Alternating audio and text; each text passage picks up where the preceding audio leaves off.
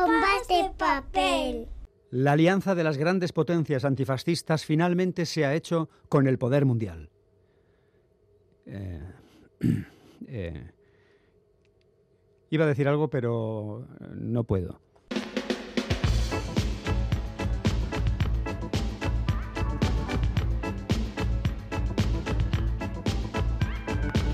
Pompas de papel.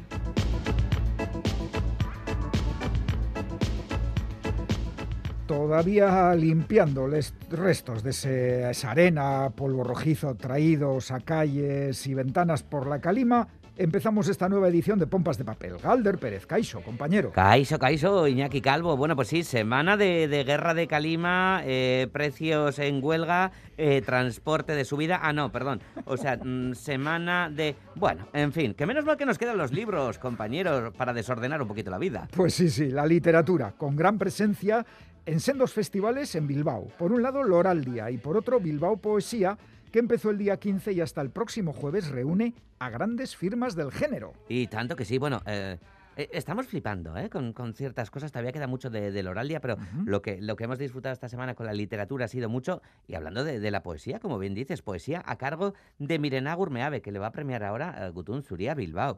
Bernardo Achaga, Ida Vitale o ah, la gran Cristina Rosenbinge, entre Eh, otras. Pues sí, sí. Y otra cita cultural importante, atención, apunten en la agenda, es la Semana Negra de Gijón, que se celebrará del 8 al 17 de julio. Vaya, que he pedido las vacaciones en otras fechas.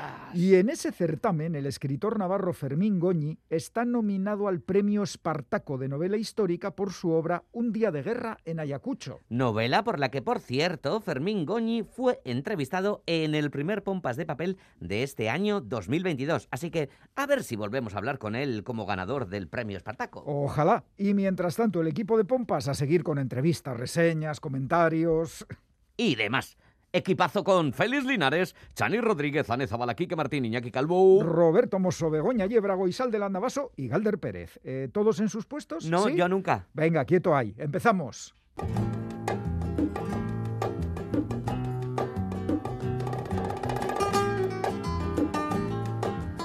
Lo que me despertó por la noche no fueron sus gritos. Era raro que Dieguico el Morato levantara la voz. De hecho, algunos no recuerdan cómo era. Grave como si hablara dentro de una campana. Aguda como un aullido. Nada, imposible. Yo sé muchas cosas de él. Sé que tenía la voz cascada, como de viejo, aunque era un hombre joven. Sé que era una voz que daba miedo. Sé que usaba palabras raras y rebuscadas, palabras antiguas, y que como nadie había cogido un libro en este pueblo, no podían entenderlas.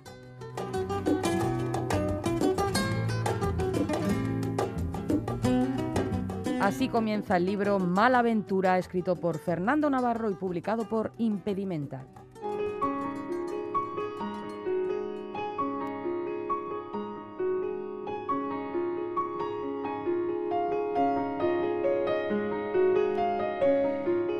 Malaventura es el primer libro de Fernando Navarro y no va a ser un libro que vaya a pasar desapercibido porque va sobrado de originalidad, estilo y creo que en esta ocasión podemos decir compás, compás flamenco.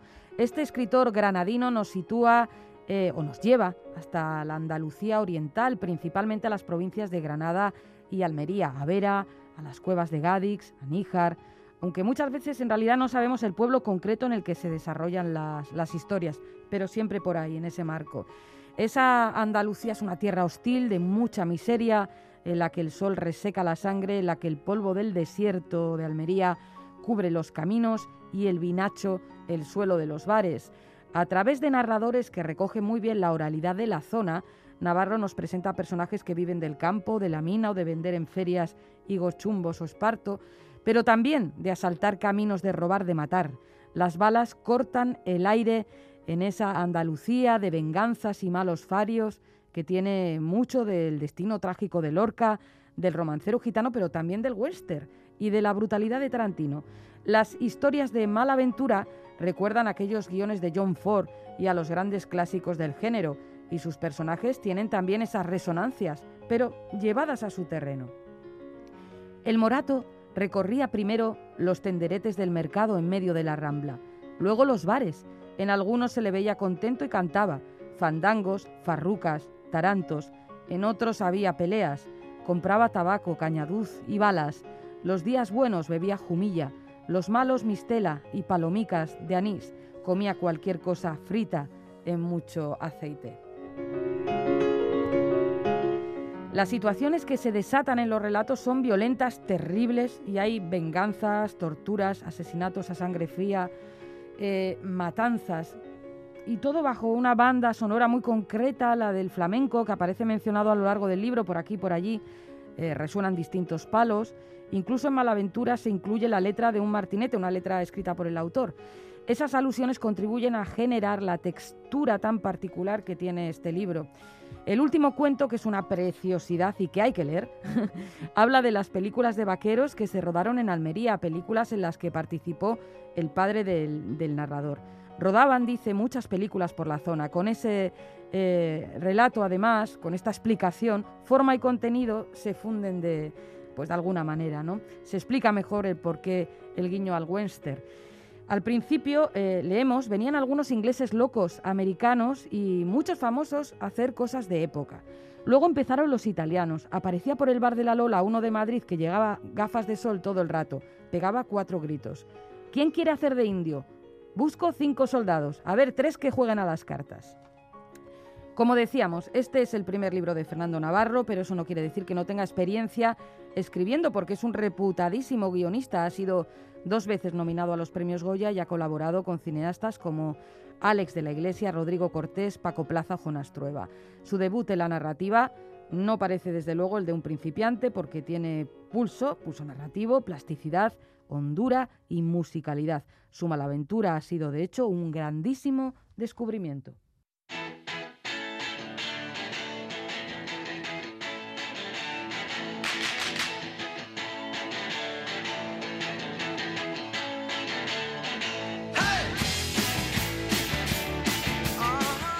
Y aplausos para dar la bienvenida a Félix Linares. Félix, ¿qué tal, compañero? Aquí estoy, el sustituto.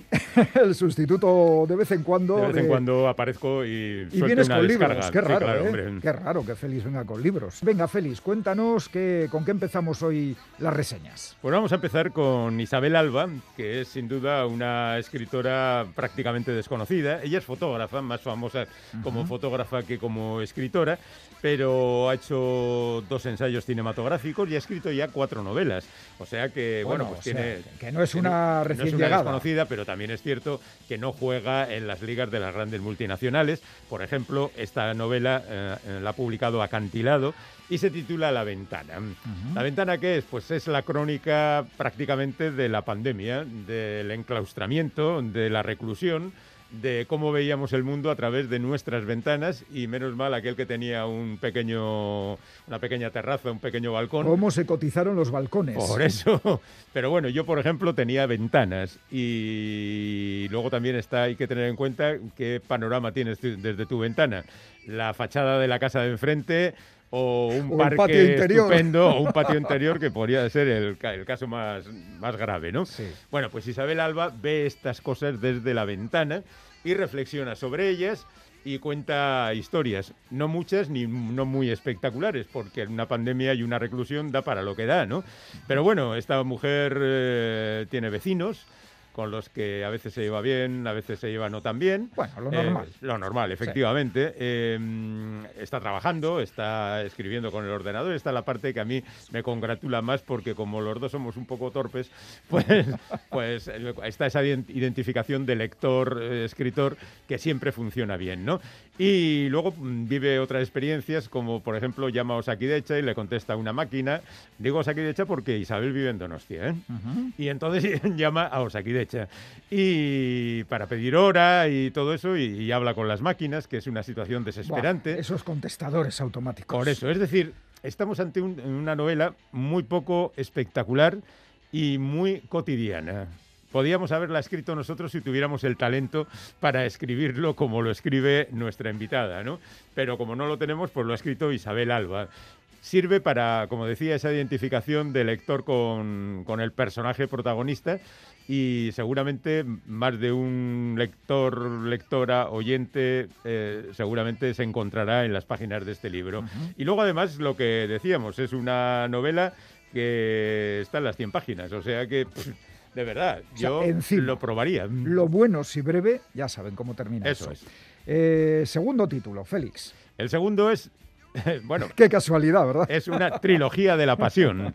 En realidad son tres novelas breves publicadas por Ariana Harwitz dentro de la editorial Anagrama en su colección de narrativas hispánicas. Bueno, son, eh, Ariana Harwitz es otra autora prácticamente desconocida. Y la trilogía de la pasión la componen tres novelas que fueron las primeras que escribió. Mátate, amor, en realidad debería pronunciarse Matate, amor. Argentino. La débil mental y precoz. Y bueno, en esta novela, eh, en estas novelas, eh, apreciamos la volcánica eh, forma de escritura de Ariana, que nació en Argentina, aunque lleva 15 años viviendo en Francia, vive entre viñedos y en un momento de, mil- de 2012 tuvo la revelación de escribir esta Matate Amor y después en los años siguientes escribió las otras dos. El caso curioso, nadie le aceptó la novela. Esto es muy normal, ¿eh? no crean que porque las editoriales no le aceptaban la novela, la novela es mala. No hagan caso. El mundo de la literatura está repleto de fiascos de este tipo, de editoriales que no aceptaron a Gabriel García Márquez, por ejemplo. O sea que no pasa nada. Vaya ojo.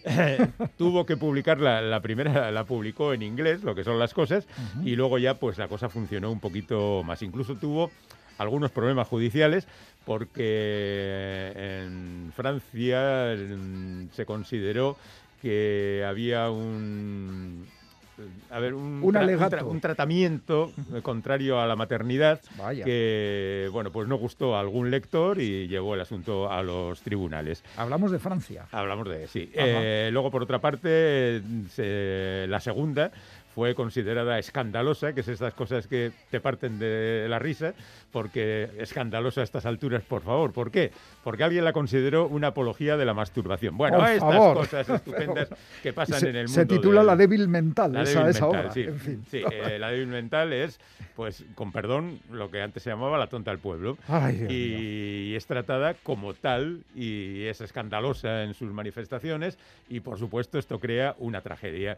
Bueno, en total, la- el libro tiene 300 páginas, es decir, que sale a 100 páginas cada uno, pero no es cierto.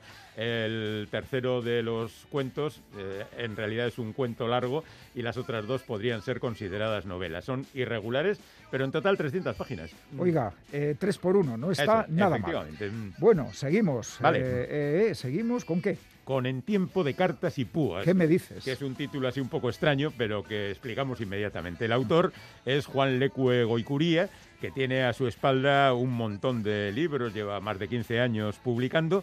Y quiero recordar que su publicación de hace un par de años, Solitude, fue un auténtico acontecimiento que tuvo mucho éxito, que vendió mucho y además yo tuve ocasión de entrevistarle con este motivo.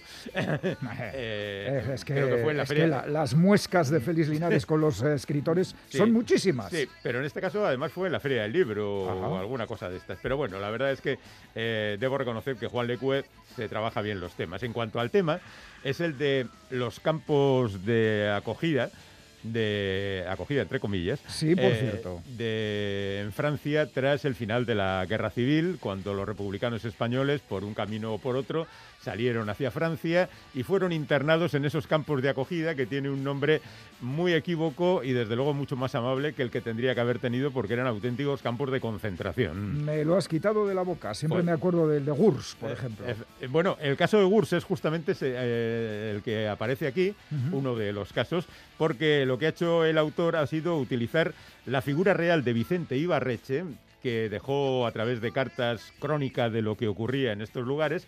Y, lo que ha hecho para facilitarle el trabajo narrativo ha sido colocarle al lado un personaje inventado que va narrando lo que el propio Vicente narraba en sus cartas.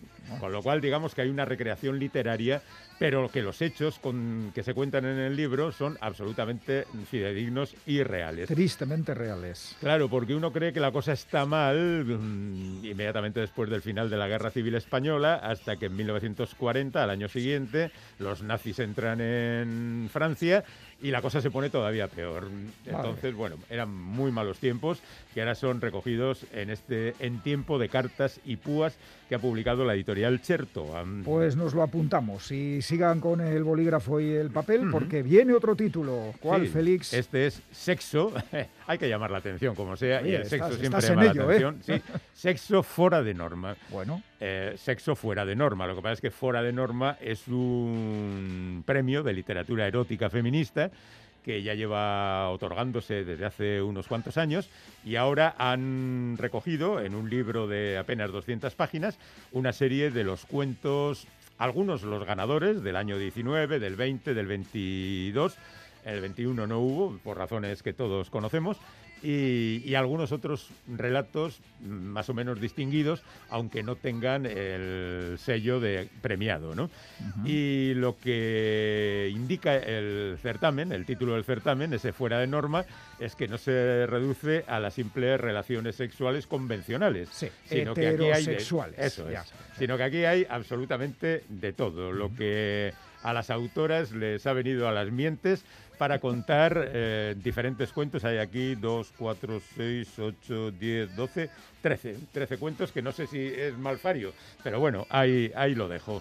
Títulos como Literalmente, Bajo la sábana, Caballero explore su ano, eh, letra herida, con las palabras bajo la lengua, tu mano, mi mano. Bien, bueno, muy bien, muy bien. como cualquier eh, antología de cuentos, pues es irregular. Hay cuentos buenos, cuentos que no lo son tanto, pero todos son estimulantes, mm. entiendan la palabra en su mejor sentido. Muy bien, lo entendemos perfectamente. ¿Y con qué cierras hoy las reseñas? Pues vamos con un... Uy, con una autora muy conocida. Sí, con Mary Bird, que es seguramente la mayor difusora de la cultura romana en la actualidad que no solo ha tratado esta etapa de la historia, pero que sí que quizá es la más característica de las que ha abordado. Y lo que ha hecho aquí en su último libro es abordar el tema de la risa en la antigua Roma. Fíjate, eh, se fija en una la risa. Claro, en detalles cotidianos. Se supone que todo el mundo se ríe. Bueno, todo el mundo menos yo, que soy un tío serio. A veces ríes por no llorar. Eso, eso también. También seguramente que los romanos lo hacían en algún momento. Pero bueno, este tipo de detalles cotidianos que también trata Maribert y al mismo tiempo amplía el foco hasta contarnos las características de la época, porque claro, tú no puedes deslindar un aspecto de la vida sin mencionar otros cercanos.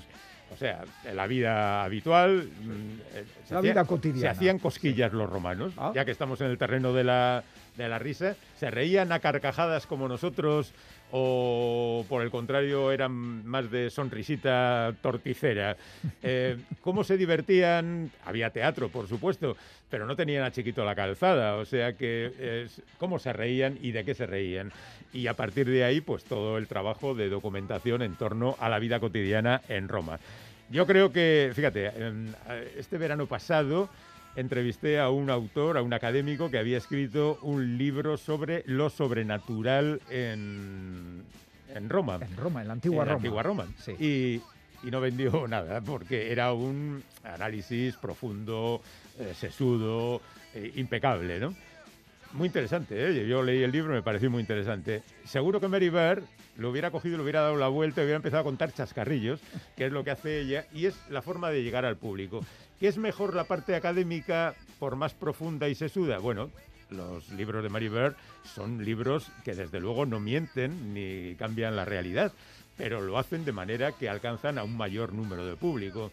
Y en ese sentido, bienvenida sea Mary Bear y su risa en la antigua Roma. Pues sí, señor, porque esos son los y las divulgadoras. gente que acerca temas aparentemente duros y los hacen muy asequibles. Que es en lo que estamos todos. Y en eso estamos en Pompas de Papel con la literatura. Venga, repaso a los libros reseñados hoy por Félix.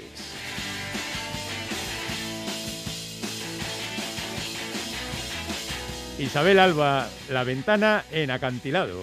Eh, viviendo y viendo el confinamiento. Trilogía de la Pasión de Ariana Harvich en anagrama. Literatura volcánica. Oh. En Tiempo de Cartas y Púas de Juan Lecue en Chertoa. Campos de concentración, no de acogida. Sexo fuera de norma, literatura erótica feminista en la editorial Rayo Verde. Eh, literatura estimulante. Bien. Y Mary Bird, La risa en la antigua Roma, en Alianza Editorial. Antigua Roma, Mary Bird, ¿quién da más? No, no, no Nosotros en la próxima entrega. es que ricasco, Félix. Venga, agur. agur.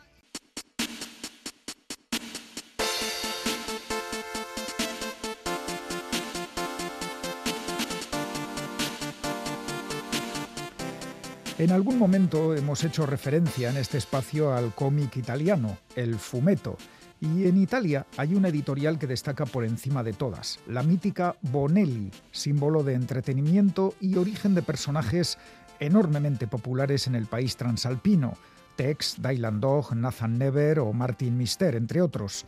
Es cierto que los cómics de Bonelli están considerados obras menores y de consumo rápido, pero su ingente producción incluye historias destacables y además ha dado trabajo a decenas y decenas de autores italianos y extranjeros, entre los que se encuentran nombres tan ilustres como los españoles Alfonso Font y José Ortiz o el argentino Enrique Breccia. Bonelli lanzó su primer cómic hace 81 años y en su amplio catálogo brillan dos series por encima del resto. Tex, ambientada en el salvaje oeste, es la más popular y vendida en Italia desde hace 74 años. Y más moderna, pero también con gran éxito, aparece Dylan Dog, investigador de lo oculto, un personaje creado en 1986 por el guionista Tiziano Sclavi. Residente en Londres, siempre vestido con chaqueta negra, camisa roja y pantalones vaqueros, Dylan Dog hace frente a todo tipo de sucesos paranormales y terroríficos y cuenta con el apoyo de su ayudante Groucho y del inspector Block de Scotland Yard.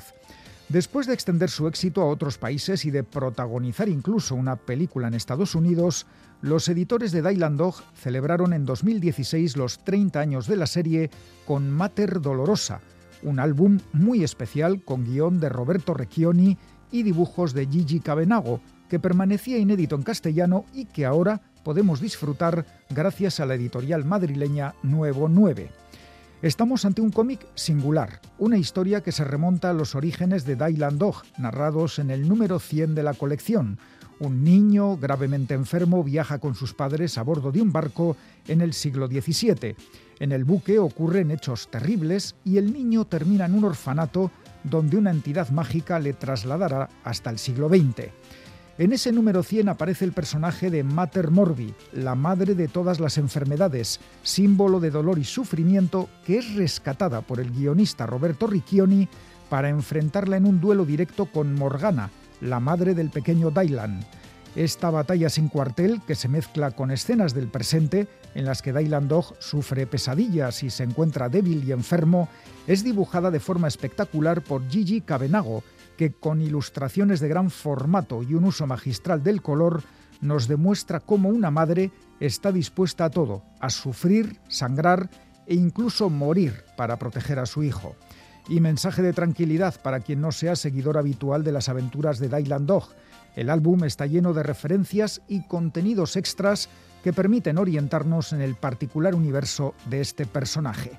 Mater Dolorosa, un cómic de enorme potencia visual publicado en edición de coleccionista por Nuevo 9 Editores.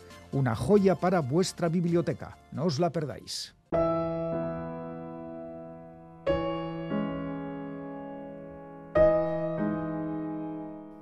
alkabelarra azten den tokitik idazten dizut. Gezurretan ari naiz, dena bukatu dela esaten badizut. Min bat behar dudala zure gana itzultzeko. Ez dudala neurririk ematen zure irribarrea gordetzeko. Zure izanak beste indar duela nire txiak. Ez zaitu dala zure mezuetan bilatuko. Euri handiaren esperoan nago. Euriak hartuko baititu idatzi gabeko hitzak. Damurik gabe maite duen jendea gara. Lainoen igaro bidea nola, guk beste inork ez daki non ditugun orbainak. Baina inoiz ez gaitu lotxarazi maite genituenei behar genituela idazteak.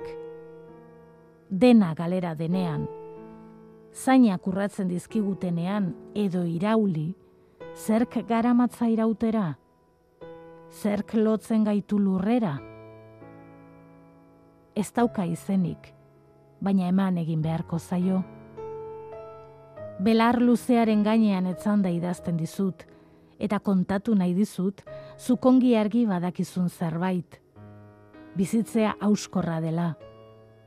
Gerok bakarrik sumatzen dugun errenarekin ibiliko garela aurrerantzean denbora esaten diogu, baina guztiz izateari utzi ez diotenak dira gure arrangura harintzen dutenak. gauzek poliki aldatzen jarraituko dute. Urtaroak etenik gabe joango dira bata bestearen atzetik. Belarra isilean hasiko da. Neurri hartuko diogu gure bakardadeari. Baina gure maitetasuna, odeirik garaienetan gordeko da. Berariaz dago zerua gugandik ainurrun. Gu iristen ezkaren lekuetara, ailegatuko dira txorien egaldiak. Castillo Suarezek idatzitako poema da, Jon Barberen aidazleari lur eman ziotenean izpegin irakurritako testua, eta kaleratu duen elurra, elurraren gainean poema liburuan irakur dezakezuna.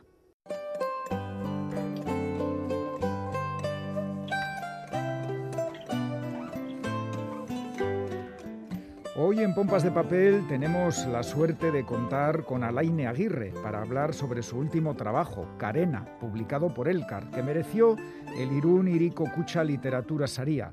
El arranque de la novela es potente, deja las cosas claras desde el principio. Nos encontramos con la protagonista, Sara, pariendo una criatura sin esperanza de vida, un bebé que con toda probabilidad, si es que llegara a nacer con vida, no saldrá adelante.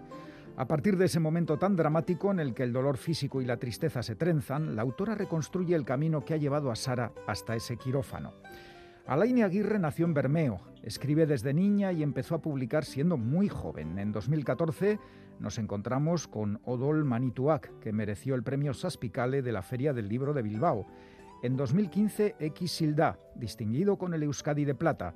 Camisoi Suri Setascoa es otro de sus recientes trabajos. Además, es autora de numerosos libros de literatura infantil y juvenil. Precisamente, acaba de publicarse la traducción de Anne, de la mano de Erein, que abre la colección Pásalo.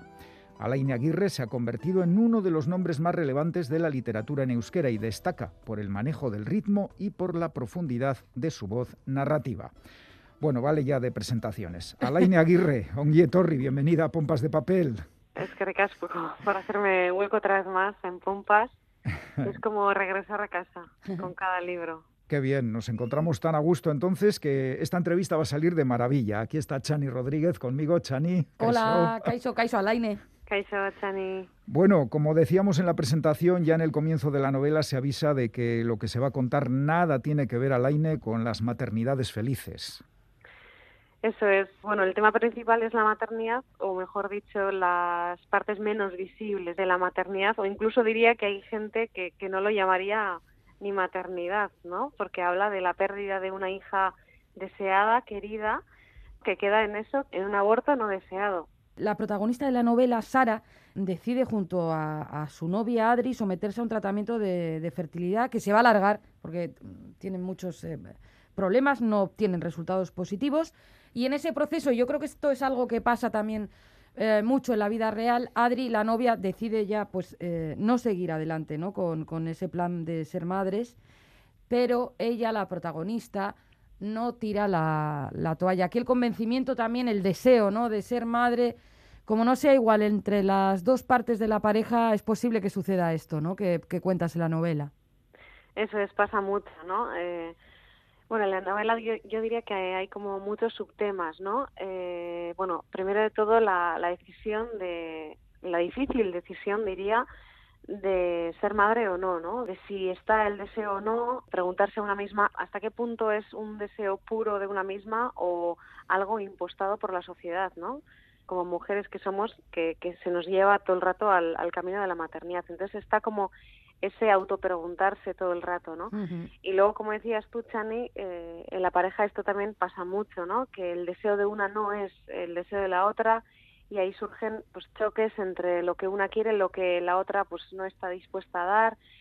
Y bueno, eh, tal y como tú dices, las dos empiezan en un proceso de reproducción asistida por inseminaciones artificiales, pero en un momento dado tienen que recurrir a la fecundación in vitro, que es algo más duro, algo más, bueno, digamos, es más movida. Ya pues la, pareja se rompe porque, bueno, una quiere parar y la otra decide que su deseo de ser madre prima sobre el deseo de, de seguir con esa persona, ¿no?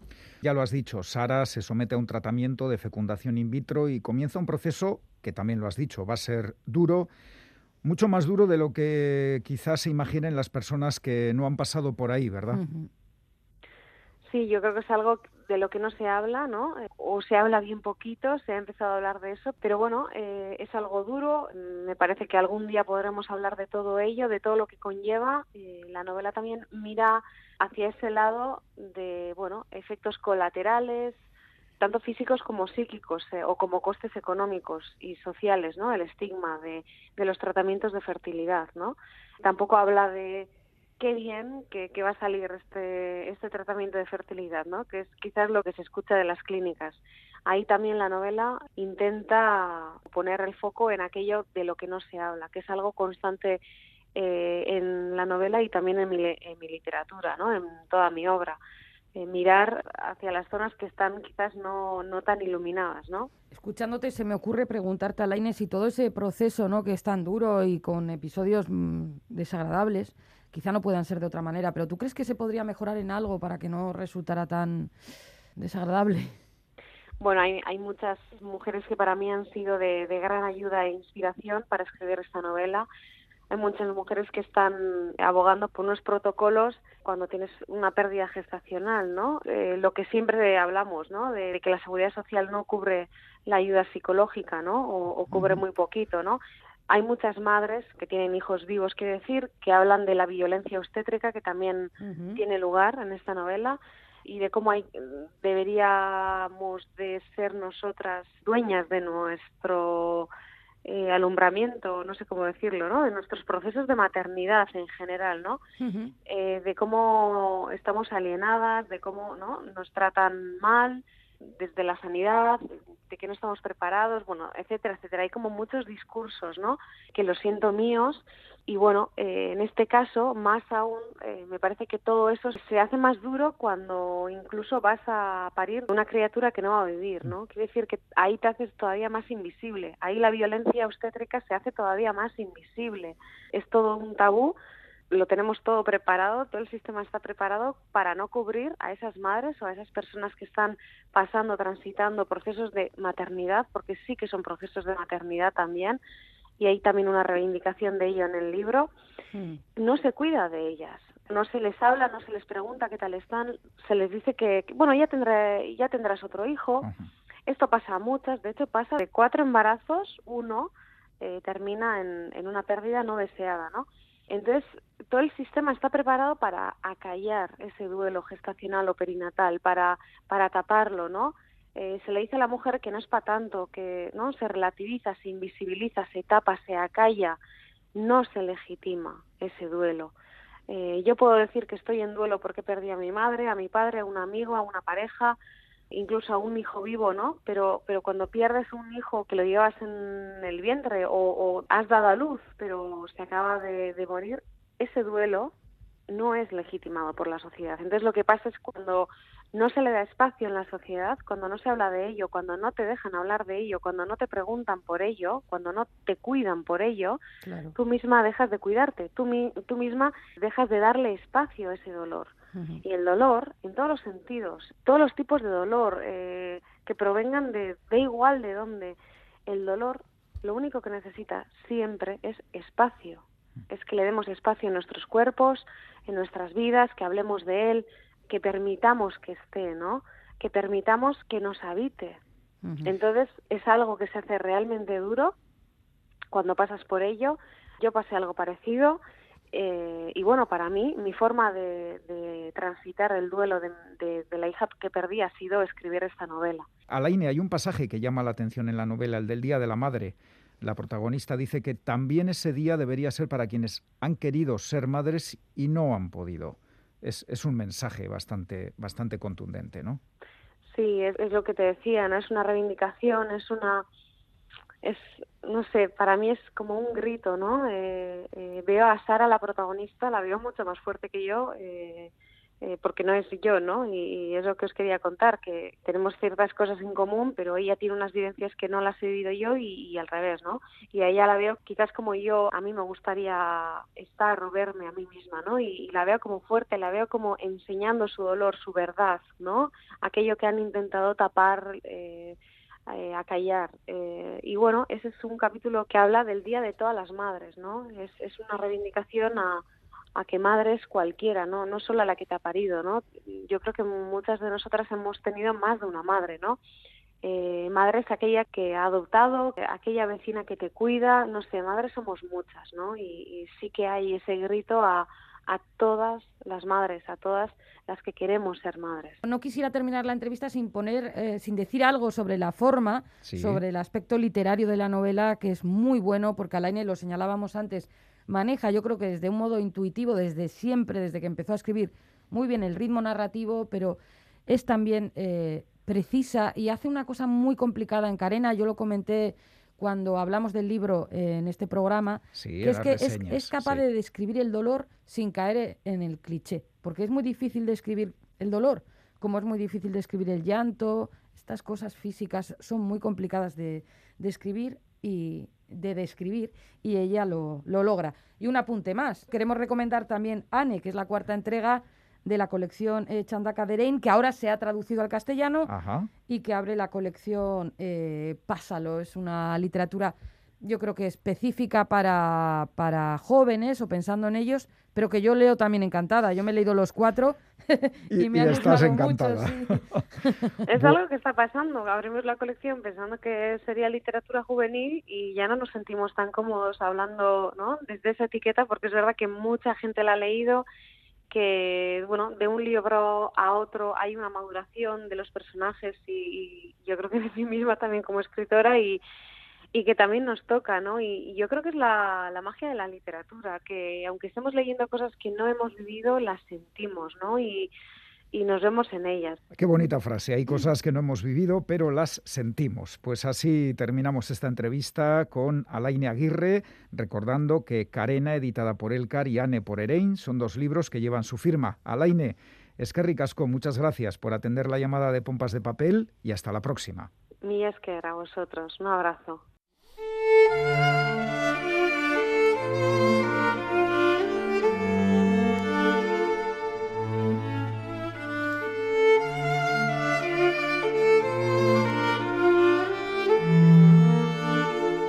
Siempre supe que me condenarían a muerte.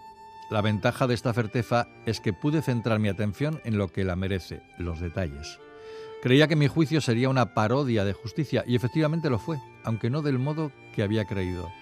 En lugar del trámite apresurado y formal que había imaginado, sacaron la artillería pesada. El fiscal no dejó nada al azar. Uno tras otro, los testigos de cargo fueron desfilando. No di crédito cuando vi llegar a los recién casados de Caná, los beneficiarios de mi primer milagro.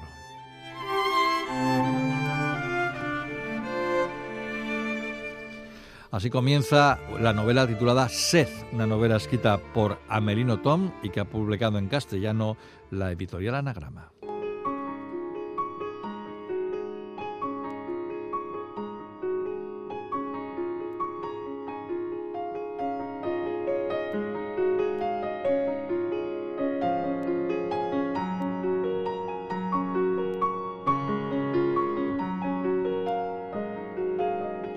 Ya tenemos en nuestras librerías la entrega de todos los años de la escritora belga nacida en Japón y residente en París, Amelino Tomb. Sus novelas, traducidas al castellano por el magnífico escritor catalán Sergi Pamies, siempre dejan al lector con ganas de más, así que ya os podéis imaginar lo adictivas que pueden llegar a ser. Evidentemente hay historias más redondas que otras, pero su nivel literario e intelectual, porque siempre aporta reflexiones sobre nuestro mundo y el mundo de la cultura interesantes, es altísimo. Ahí están para demostrarlo novelas como Higiene del asesino, Estupor y temblores, Cosmética del enemigo, Biografía del hambre, O Petronil. Algunas de estas novelas son claramente autobiográficas y otras pura ficción, aunque salga como personaje la propia escritora, que por cierto sale siempre fotografiada en las portadas de sus libros, algo bastante inusual. En su nueva novela Sed, publicada en francés en 2019, se atreve con Jesucristo y su pasión. Narrada en primera persona por el propio Jesús, nos presenta a un hijo de Dios no muy emocionado por lo que se le viene encima, un Jesús al que le gusta beber agua para saborear esa maravillosa sensación de sed colmada que solo pueden sentir los humanos y no los dioses, de ahí el título, un Jesús enamorado de la bella e inteligente María Magdalena, su amante, aunque no su esposa, porque a él el matrimonio no le convence, un Jesús al que le pierde la cólera, no estuvo muy bien lo del templo y los latigazos a los cambistas, un Jesús que tiene un miedo de muerte a la crucifixión, un Jesús al que no le gusta mucho hacer milagros, que cae en aquello de, venga Jesús, un milagrito, un Jesús al que le gusta dormir, un Jesús que odia el mal y sobre todo la mediocridad, un Jesús que amaba a Judas a pesar de que estaba perpetuamente ofuscado, qué tipo, un Jesús que siendo un delgaducho para la época eligió a un coloso Pedro como su comandante, un Jesús que es bueno hablando pero mejor escuchando, un Jesús que tuvo un padre y una madre terrenales bondadosos, María y José, que no estaban enamorados pero se querían, un Jesús que de joven disfrutaba con eso de ser el elegido, pero ahora no tanto, un Jesús que vivió al día sin darse cuenta de que el plan de su padre, morir con muchísimo dolor para redimir a los hombres, era una chapuza, y un Jesús que daba todo por bueno por el simple hecho de sentir su cuerpo. Con humor, menos del habitual, con ingenio, con sutileza y con mucha filosofía, Amelino Tom se enfrenta a uno de los pilares de la cultura occidental y sale bien parada. El libro gustará, digo yo, creo yo, a ateos y cristianos. Comprobadlo. Amelino Tom, sed en anagrama.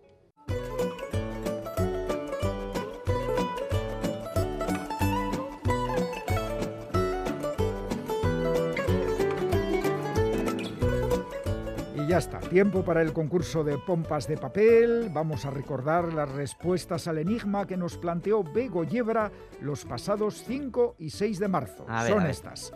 Título del libro El nuevo Barnum, autor Alessandro Barico. Y bueno, como siempre, Galder, ya sabes lo que pasa, ¿no? Pues hombre, la audiencia ya puede, ya puede Bego complicarlo, darle vueltas, buscar nombres raros. No le des ideas, no le des ideas.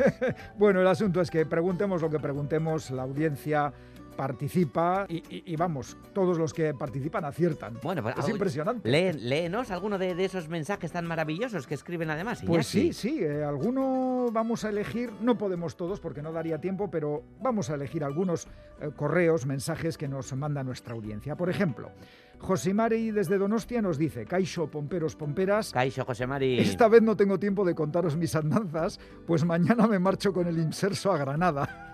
vaya bien, Y tengo que preparar la maleta.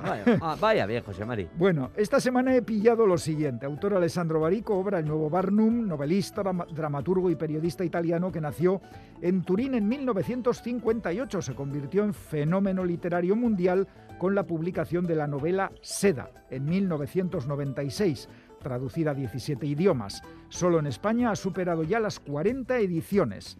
En el libro que nos toca esta semana se recogen los artículos que el autor ha ido publicando en diversos medios periodísticos en los últimos 20 años. Inma, de Donostia, también nos dice, mi propuesta para esta semana, autor Alessandro Barico, obra El Nuevo Barnum, el título remite al célebre empresario P.T. Barnum, creador del espectáculo basado en fenómenos frikis, puesto que aborda la cultura contemporánea como si fuese un circo. Eso nos dice. Y, y no lo es. Y no lo es, ¿o qué? Isabel desde Irún, Caixo Pomperas y Pomperos, lo primero deciros que el día 5 me alegrasteis al resultar premiada con uno de vuestros lotes de libros, así que muchísimas gracias. Aupa, Isabel, Isabel merecido, merecido, merecido premio. otra constante oyente de nuestro programa. Eh, ya que Galder asegura que os gusta que comentemos los libros que leemos, aunque no sean buenos, hoy os comento que acabo de terminar La bailarina y el inglés. De hecho, nos gusta más cuando no son buenos porque resultan más divertidos los pues comentarios. la bailarina y el inglés de Emilio Calderón, finalista del Premio Planeta 2009. Tengo que comentaros que soy poco dada a leer libros premiados porque casi siempre me desilusionan. Tal vez sea fallo mío al crearme demasiadas expectativas, pero así suele ser. Y esta vez no ha sido diferente. el libro es fácil de leer, pero le falta garra y emoción a una historia ah, que en otras manos, o mejor en otras plumas, darían bastante más juego. En resumen, se deja leer, pero ni apasiona ni te hace pensar. Pues eh, después de este repaso de correos, si te parece, Galder, vamos con los premios. Me parece, me parece. Hoy voy a hacer de, casi ta, ta, ta, chan, como de circo y tal, ¿no? Ya que hemos hablado del pues circo contemporáneo, de la, nuestra cultura contemporánea. Premios a tres oyentes de Pompas que han acertado las respuestas. Libro El Nuevo Barnum, autor Alessandro Barico. El primer lote de libros es para... Aichiver Alberdi Guisasola de Vergara, que además quiere que incluyamos en el lote los cuentos infantiles del Elvira Lindo ilustrados por Emilio Urberuaga. Pues para los tienes, el lote. claro que sí, claro que sí. El segundo lote de libros es para... Ahora hago redoble, Guruche Iruretagoyena, de Zarau. Uy, me tiembla todo cuando, cuando hago redoble. Guruche Sorionak. y el tercer lote de libros es para... Silencio dramático. Pedro Luis Martínez Gómez de Llanes. Pedro Luis, un concursante desde el litoral asturiano. Qué bonito. Pues Sorionak a los tres, Aichiver, Guruche y Pedro Luis. Os recordamos que para participar en el concurso de pompas mandáis las respuestas a la dirección de correo electrónico pompas.eitv.eus. Y si queréis enviarnos una carta o una postal, lo podéis hacer a esta dirección: Pompas de Papel, Radio Euskadi, Capuchinos de Basurto 2, 48013, Bilbao. A Iñaki le hace mucha ilusión las postales. y el añadido extra: tenemos todavía tres pares de cuentos en euskera escritos por Elvira Lindo e ilustrados por Emilio Urberuaga. Son para niños y niñas mayores de tres años quien consiga premio en el concurso de pompas e indique en su correo o carta que quiere estos cuentos infantiles, pues se los incluiremos en el lote. Y el concurso de pompas, el de hoy, las pistas para acertar la respuesta nos las da, como siempre, Bego Yebra.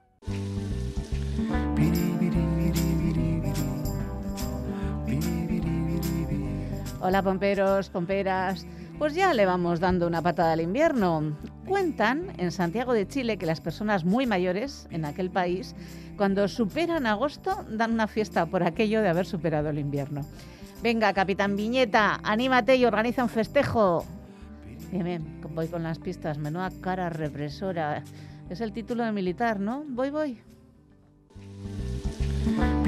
Trama, personajes, cuatro víctimas, asesino, rejas, una mujer policía, caso cerrado o nos hemos equivocado. La policía protagonista de esta novela y otras anteriores responde a un diminutivo con el que podría ser llamada la duquesa de Cambridge, aunque creo que usaron otro con ella. Bueno, bueno, pues esta poli no parará hasta encontrar al verdadero asesino. La autoría corresponde a una mujer politóloga que soñaba desde su ciudad natal, que tiene el honor de ser la ciudad inglesa más lejana del mar, vivir en Londres y dedicarse a la literatura. Pues lo ha conseguido y también se ha acercado al mar. Y la pista definitiva.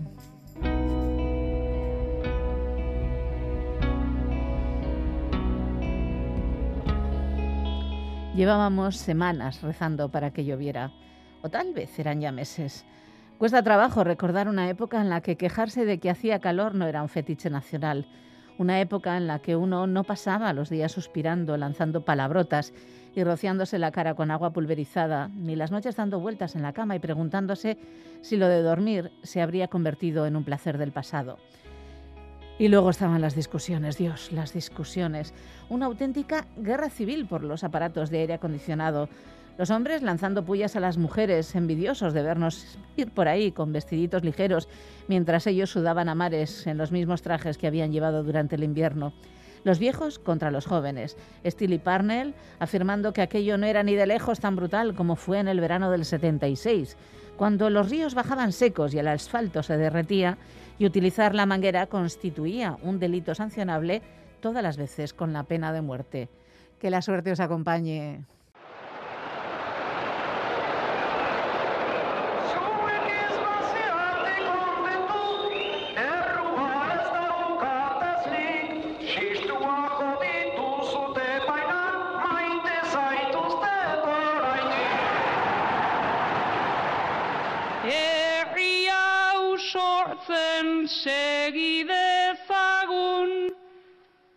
Euskaratik ta Euskara. Musu bat iparraldeko Berso eskolako aurrari. Bertso askeak egingo ditut. Askatuko, Askatuko nautenak, kateatuko nautenak, kateatuko nautenak, bertso askeak, bertso naskatuak, bertso biluziak eta kuadratuak. kuadratuak. Nire bertzoen bertzio libre egingo dut, kateen zama izugarri harina, bada ere. Bertso lerroak eta bertso kateak egingo ditut, gaur, bihar, gaur eta bihar, gaur, bihar eta etzi. Bertso azke handiak, eta txikiak eta ertainak. Bertso paperak, bertso saltzaiei saltzeko. Bertsoak bota eta jarriko ditut. Bertsoak ari jardungo dut.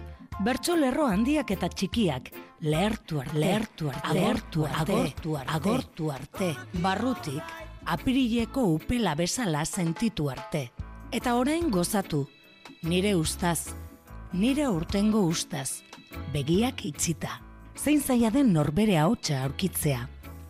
Bertso askeak kateatuko naute, Xavier Galarreta. about a day.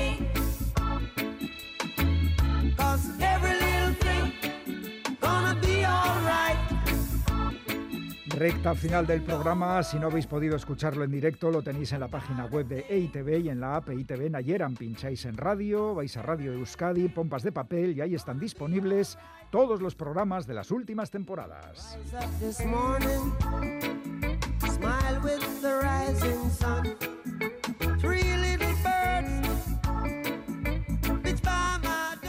Pues con Ane Zavala recitando versos de Xavier Galarreta y música de Bob Marley, termina por hoy Pompas de Papel. Fíjate qué bonito esto de, de mezclar a Salvador, ¿no? Aquel mal momento que, que pasó cuando le pitaban y tal, Maite Saitus Tetraed, y tú con Bob Marley, Con va Bob bien. Marley. Yo no sé si quiere decir, eh, si Ana está sugiriendo aquí fumata blanca o qué bueno, bueno, bueno. Ay, ay, ¿Por qué ponen el guion lo de, la, digo, lo de dejar los apuntes? Ah, Pues, ¿Qué eh, tipo de por- apuntes? pues No a ver, sé. a ver, sigue el guion. A ver, dice el guion. Ale, ya podéis dejar los... Porque este programa tiene guion, ¿eh? Ale, ya podéis dejar... Y esto que estoy diciendo, que estas pausas que hago también están guionizadas. Ya podéis dejar los apuntes y lanzaros a por los libros y... co- ¿Pero ¿Qué pasa? Que estamos eh, en el instituto. Y lanzaros a por los libros y cómics... Ah, pero ¿se han recomendado cómics? Hombre, perdón, Capitán Viñetas. Oiga. el gran equipazo de pompas de papel. Iñaki Calvo, Quique Martín, Félix Dinares, Ane Zabala, Chani Rodríguez. Goizal del Andabaso, Roberto Mosso, Begoña Yebra y Galder Pérez. Esquerri y Casco, Denoí, Agur. Lo- no, lo de los apuntes no lo pillo, chico, a ver si me explicas. Here lies the powder and perfume. The pretty clothes are scattered round